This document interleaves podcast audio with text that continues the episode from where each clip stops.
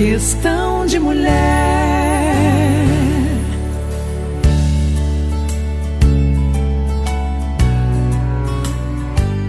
Oi, gente bonita. Nem vou fazer muita apresentação das meninas entrevistadas nesse episódio, porque pedi a elas que se auto-apresentassem durante a entrevista mas não posso deixar de comentar da alegria e da emoção que senti. Bem, vocês certamente perceberão durante a entrevista. Ao ficar de frente a frente e ver o brilho nos olhos dessas guerreiras, batalhadoras, vitoriosas e belas professoras de São Luís do Maranhão.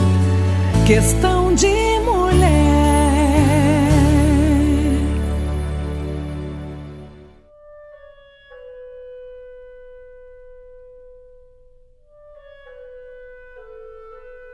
Em homenagem a elas, compartilho essa poesia de Maria Inês Silva Queiroz que eu achei a cara delas. Ser maranhense. Ser maranhense é admirar o francês, falar bem português, empregar o tu naturalmente, com flexão verbal fluente. É vagar no reviver do pôr do sol ao amanhecer, ser erudito e popular, sem contudo ser vulgar é brincar o bumba boi, dançar reggae ao luar, lembrar a criança que foi e soltar pipa no ar. É degustar o caranguejo, comer arroz de cuchá, saber olhar um casarão sem com ele se assombrar. É singrar a vastidão do mar, é acompanhar o divino e com o badalar do sino ir à igreja rezar. É orgulhar-se da sua história, trazer na memória a sua glória e poder cumprimentar Nauro Montelo e Ferreira Goulart. Bem, vamos então à tocante conversa com as meninas Conceição e Raimunda.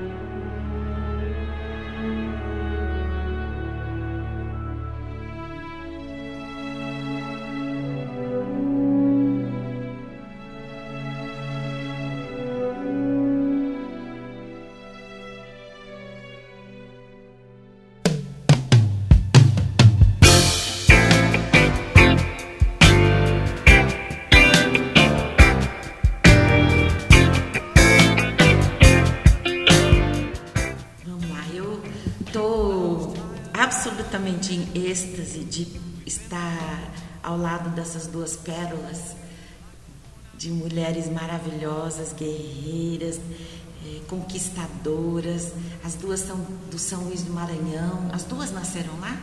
Não, em Guimarães. Em Guimarães. As duas? As duas. As é duas. no norte do Maranhão. Então, vamos se apresentar? Quem vai primeiro? Quem vai?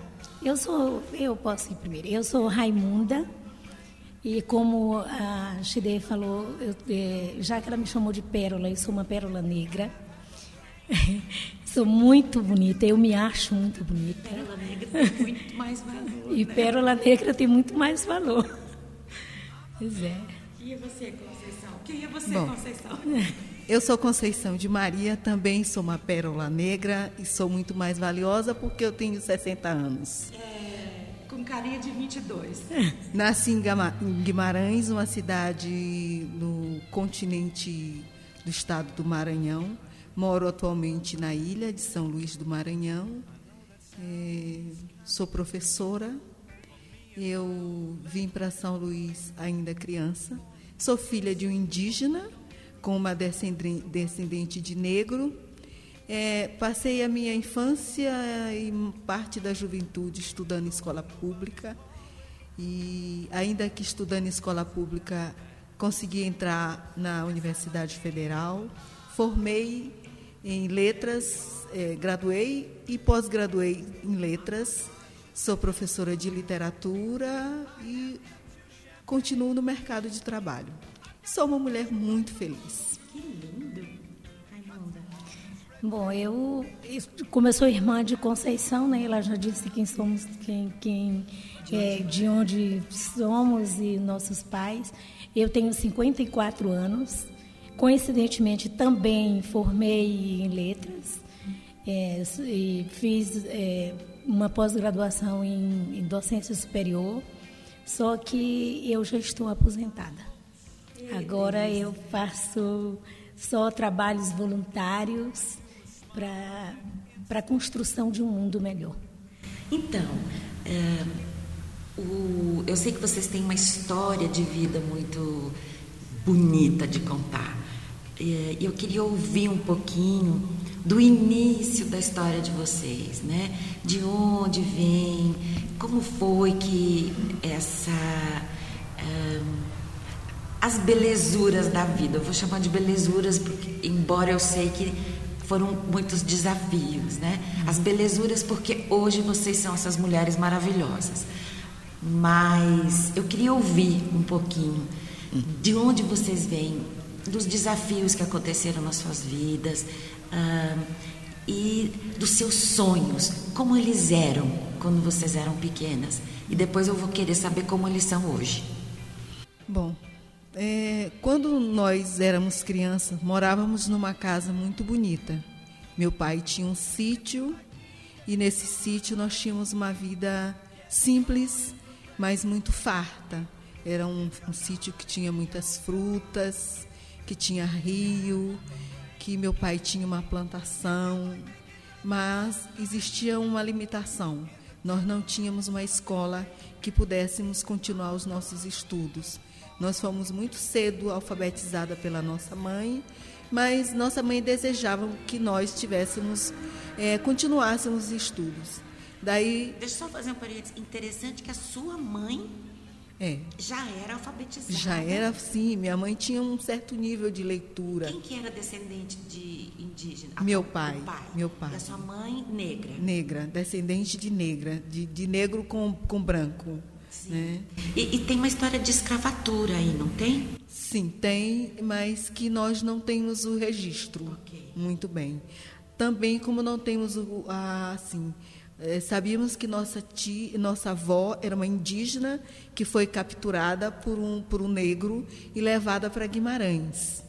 É, mas nós nunca conseguimos é, identificar de qual tribo ela tinha sido raptada porque foi raptada de São Luís. Meu pai não conseguiu é, voltar às origens, né?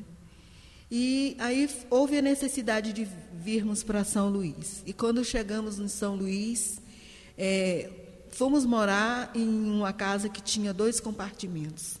E aí começa realmente é, o grande desafio da nossa vida, porque nós tínhamos vindo de uma casa grande, confortável, com muitas frutas, para morar em uma casa muito pequena. E dessas lembranças tem uma que me marca muito. É, quando nós éramos criança, meu pai apanhava o cacho de banana e pendurava na nossa, na nossa varanda. E nós brincávamos, brincávamos e tínhamos todas as frutas aí. E um dia eu precisei ir a um mercado com a minha mãe. E a mãe, minha mãe precisava comprar banana. E as bananas estavam sobre um, um tabuleiro. E minha mãe tinha que pagar por aquela penca de banana. E isso foi um fato que nunca se apagou da minha memória. Foi muito complicado, difícil, né? É difícil. Lidar com isso que era farto na sua casa. E aí tinha que comprar. E não aquela quantidade, mas 12 bananas. Sim. Né? Quantos Quando... irmãos, Conceição? Nós éramos cinco. Cinco. Quem que é mais velho? Sou eu. Depois? Depois é Vera, depois José Maria, um único homem, depois Luzia, depois Raimunda e depois a minha mãe adotou mais uma menininha. Olha só! Como foi isso para você, Raimunda? Foi tranquilo. Eu nunca tive ciúmes dela, eu gostava muito dela. Ela tá lá?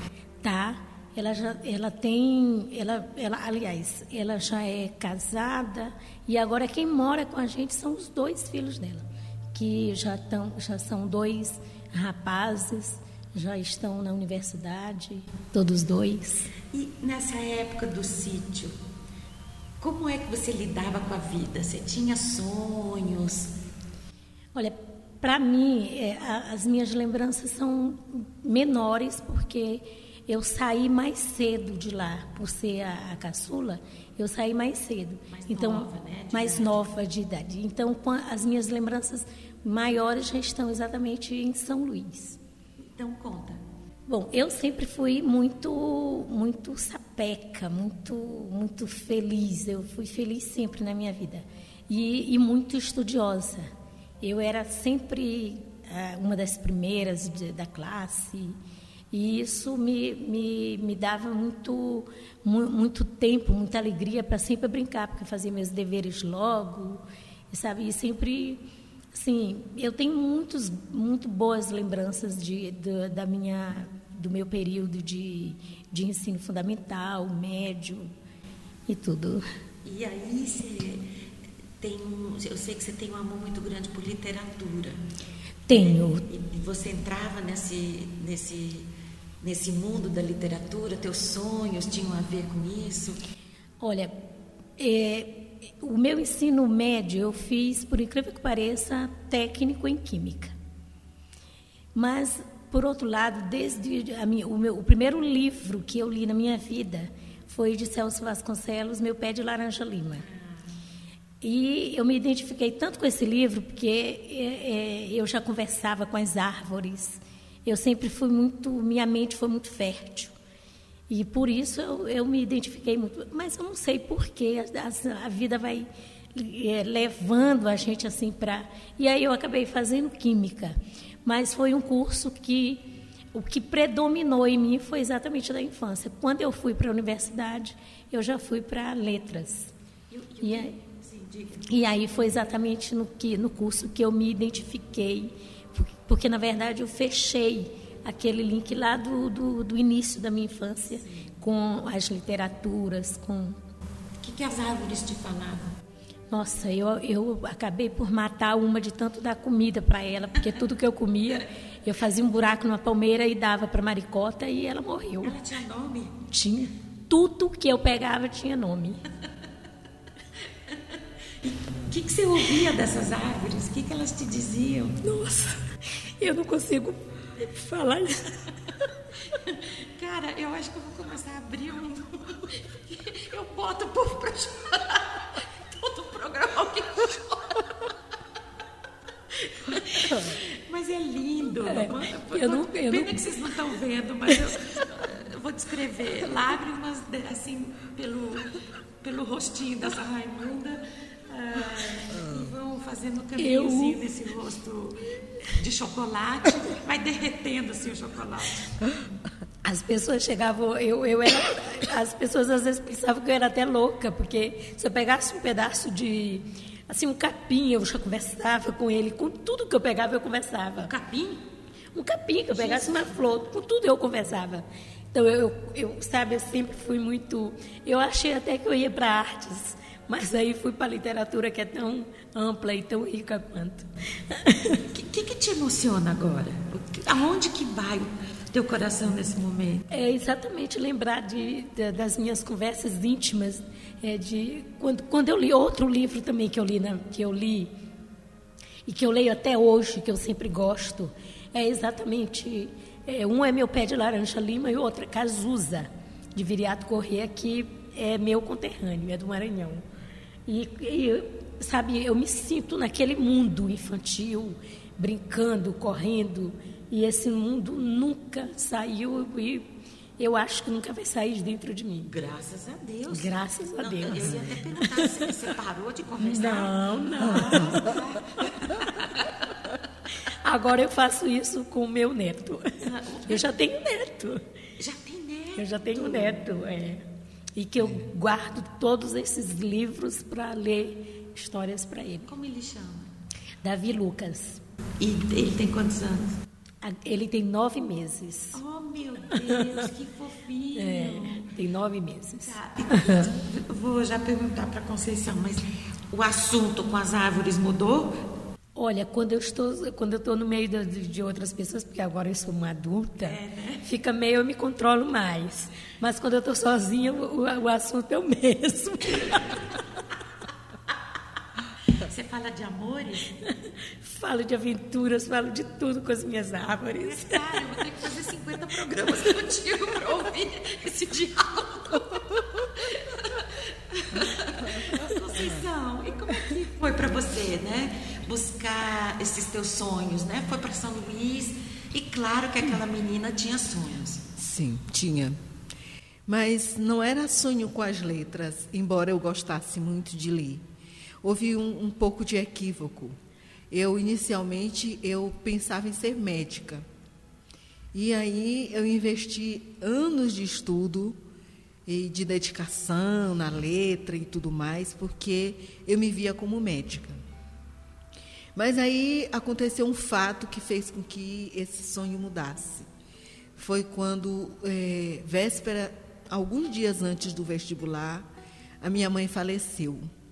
E ela faleceu é, em decorrência de pouco caso da, da medicina. Então, isso me, me deu uma. me fez repensar tudo. Né? Eu, a partir de então, eu comecei a, a ver a medicina de uma forma muito é, negativa. É, os profissionais como pessoas altamente prepotentes. Eu não queria mais ser esse tipo de profissional. E aí eu comecei a sonhar com a história. Né? E, e eram caminhos que me levavam para aquilo que ia realmente ter significado na minha vida, mas de uma forma muito indireta. E aí eu tinha estudado muito e fiz o vestibular para História. E fiquei reprovada exatamente na disciplina que eu achava que dominava, porque estudava naquela época, que era inglês. E aí foi uma noite muito triste quando eu descobri que não tinha sido aprovada. O vestibular ainda era aquele vestibular muito. É, a concorrência muito é, impiedosa. Né? E no outro ano eu não estudei nada e fui fazer letras, porque Raimunda já tinha entrado na universidade e eu comecei a pensar, se eu gosto tanto de literatura e eu sempre gostei de literatura, eu vou tentar letras e fiz o vestibular para letras. E aí fiz pouca pontuação em matemática e decidi que não ia no, no dia seguinte fazer a última prova, que era de redação. E aí muitos amigos, família, todo mundo, é, vai, vai, e eu fui. E por incrível que pareça, eu consegui aprovação né, no no curso de letras no, em São Luís do Maranhão, que o curso de letras é um curso muito concorrido, Por porque pareça, não, né? Porque você tem não, não, é, mas diante do desafio, todo Sim. é a cidade dos poetas, né? Então, os grandes nomes, nomes tradicionais, querem entrar no, no, no no curso de letras. Então acaba que fica muito concorrida. E eu dizia para o meu pai: eu nunca vou ter condições de concorrer com eles. Vindo de uma escola pública, a, o tempo todo nós estudávamos num, numa enciclopédia que a minha mãe tinha comprado, de um caixeiro viajante que, tinha, que passava na porta, que recebia semanalmente. Nunca vou ter condições de passar nesse, nesse curso. E aí passei. E depois, logo do primeiro, quando cheguei no primeiro período, aí sim, veio a resposta de que aquele era o curso que satisfazia todos os meus anseios. Eu estava tão feliz naquele curso que terminei o curso num período antes das minhas colegas. Né? Adiantei as coisas e passei. E realmente foi o curso que é, foi a resposta para minha, minha busca e que hoje eu trabalho e quando estou fazendo aula de literatura é como se eu tivesse fechado a porta e deixado todos os problemas para trás. Nossa, Tamanha delícia. é a felicidade que eu sinto quando estou na sala de aula. Quem, quem você destacaria de autores e poetas? Ah, da são ah, da região, é. da região, Aloísio, Josué Montelo, o livro é Cazuza, de Viriato Correia. Viriato Correia. Luísa Azevedo. Alguma poesia que você gosta, que está na memória? Vocês duas. Algum texto? Na memória é a poesia de Carlos Drummond de Andrade, que ele diz: gastei uma hora pensando num verso que a pena não quer escrever. No entanto, está cá dentro, está cá dentro e não quer sair. Mas a poesia desse momento inunda a minha vida inteira. Nossa! Conceição? De sentimento, de, de texto mesmo assim, é Iracema. Hum. Iracema. Das, das imensas, das tantas parábolas que tem no livro. da analogia que é feito com o, os portugueses e os brasileiros, né? O, o, o que descobre e o que é descoberto, né? É, representação de Iracema e Martim, que é o português. É, os Lusíadas, que é um texto escrito no século, mil, século XVI é, e tão atual nos dias de hoje. É, são muitos textos, muitos textos com tantas significações que fica difícil ficar enumerando alguns, né? Os objetivos da tua vida mudaram de quando você tinha 20, 30, agora com 60? Hum, eles talvez tenham ficado mais apurados. Opa! Mas não, não mudaram. Eu sempre fui muito altruísta, altruísta. Eu sempre tive um, uma. Eu tenho um amigo que me chama de Don Quixote, né? Eu tenho essa, esse desejo de é, estar buscando novas aventuras, transformando as coisas, os desafios. No momento hoje, todo um significado que tem dado nas últimas semanas é pensar em nove crianças com, com as quais eu estou trabalhando. E isso tem dado um, uma. Eu durmo e penso nelas, eu acordo. Que, que trabalho é esse? Bom, esse trabalho é, eu vou me tornar professora delas, eu vou orientá-las assim espiritualmente, apoio moral, né? Então eu estou muito ansiosa, eu quero tirar foto delas agora e daqui a cinco anos tirar novamente para saber como, como elas estavam.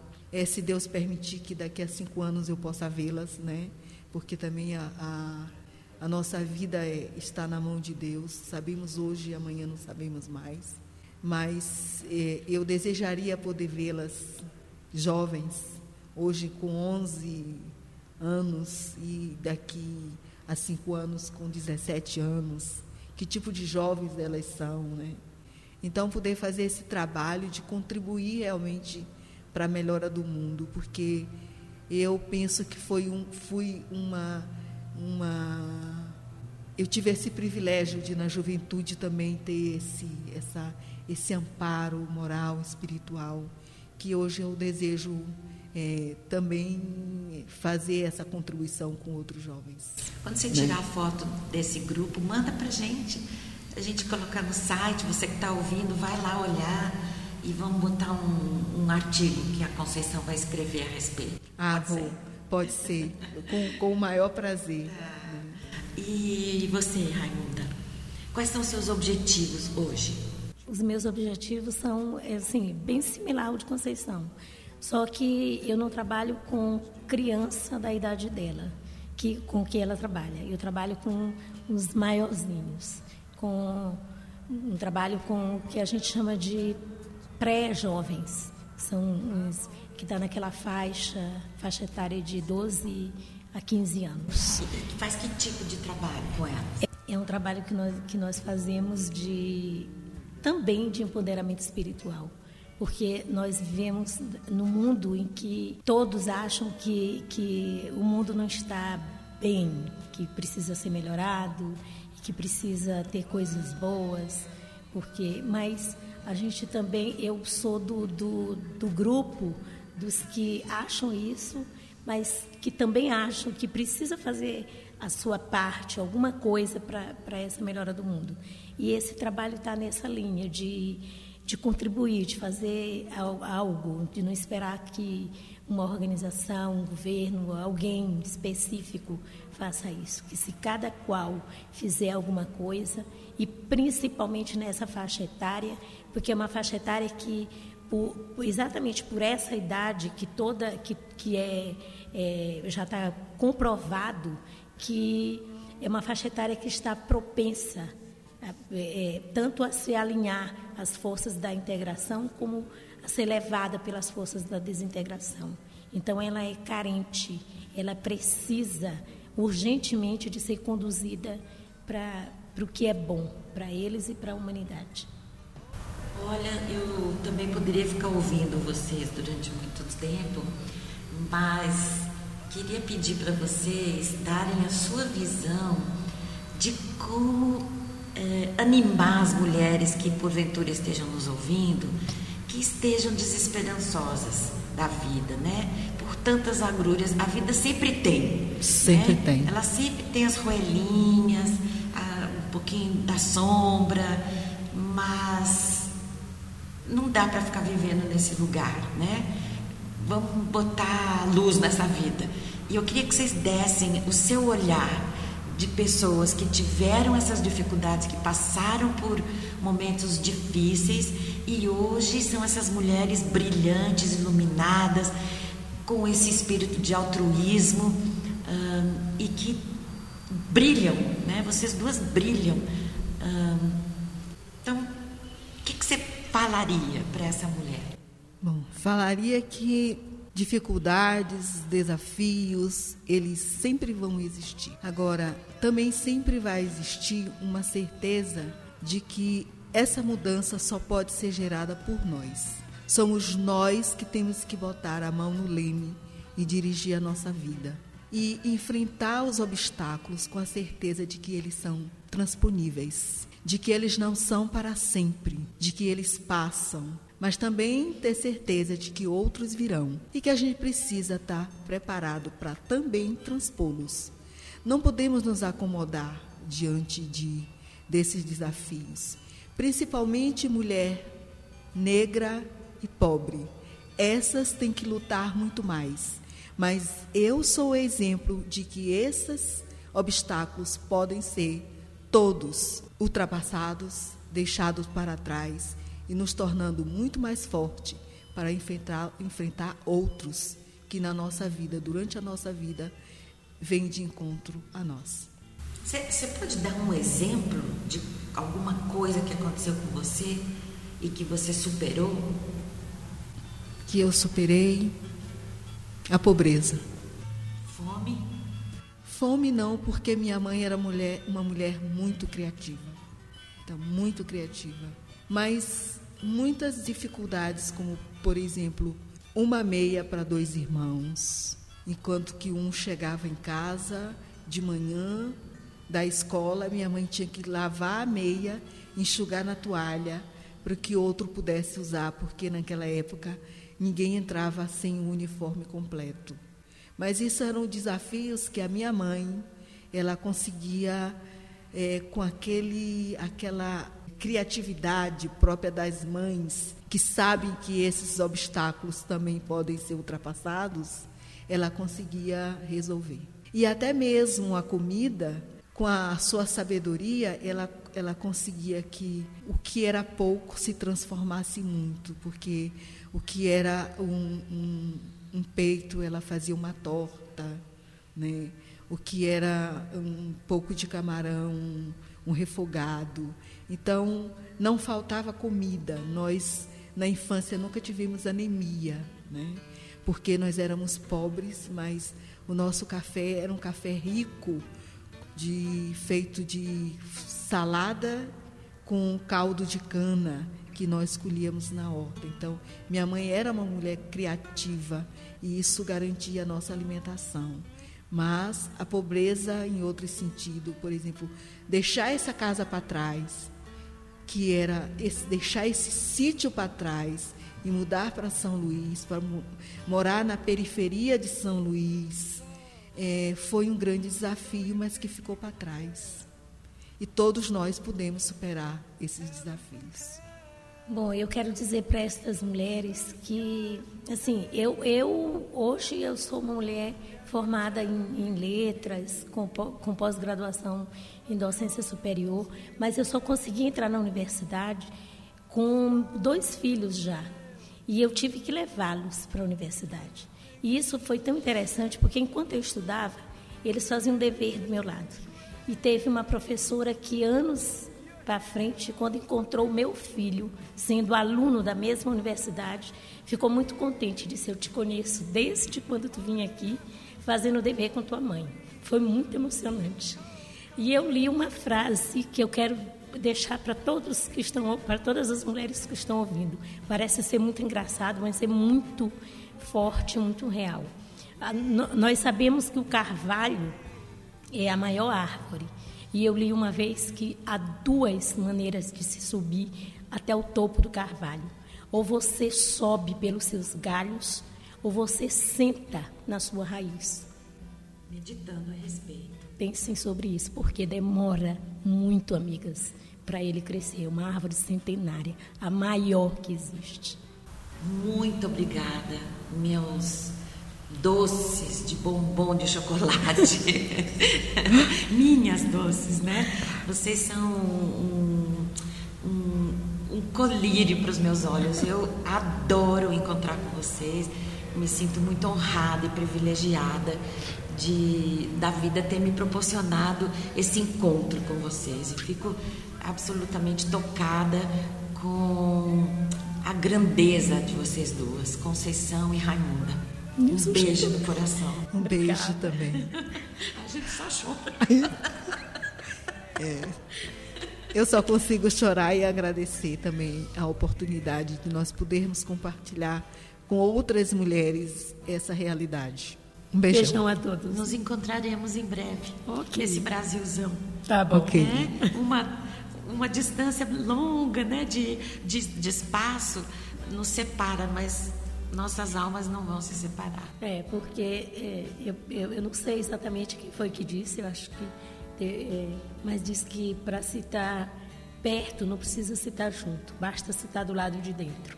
E a gente está do lado de dentro de uma do coração da outra. Que bom. Ainda bem que eu sou grande, cabe as duas. Beijo, Beijo.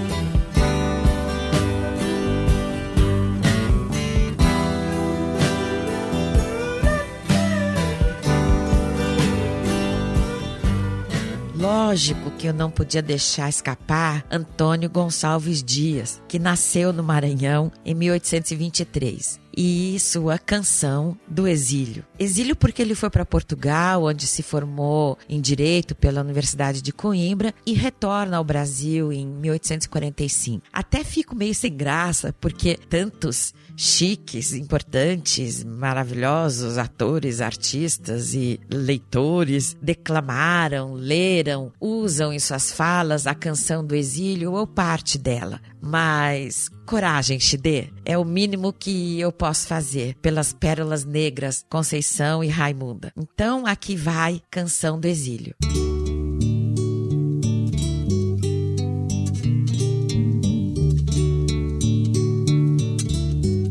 Minha terra tem palmeiras onde canta o sabiá. As aves que aqui gorjeiam não gorjeiam como lá. Nosso céu tem mais estrelas, nossas várzeas têm mais flores, nossos bosques têm mais vida, nossa vida mais amores. Em cismar sozinho à noite, mais prazer encontro eu lá. Minha terra tem palmeiras, onde canta o sabiá. Minha terra tem primores, que tais não encontro eu cá. Em cismar sozinho à noite, mais prazer encontro eu lá. Minha terra tem palmeiras, onde canta o sabiá. Não permita, Deus, que eu morra sem que eu volte para lá, sem que desfrute os primores que não encontro por cá, sem que ainda viste as palmeiras onde canta o sabiá. Gonçalves Dias, Coimbra, julho de 1841.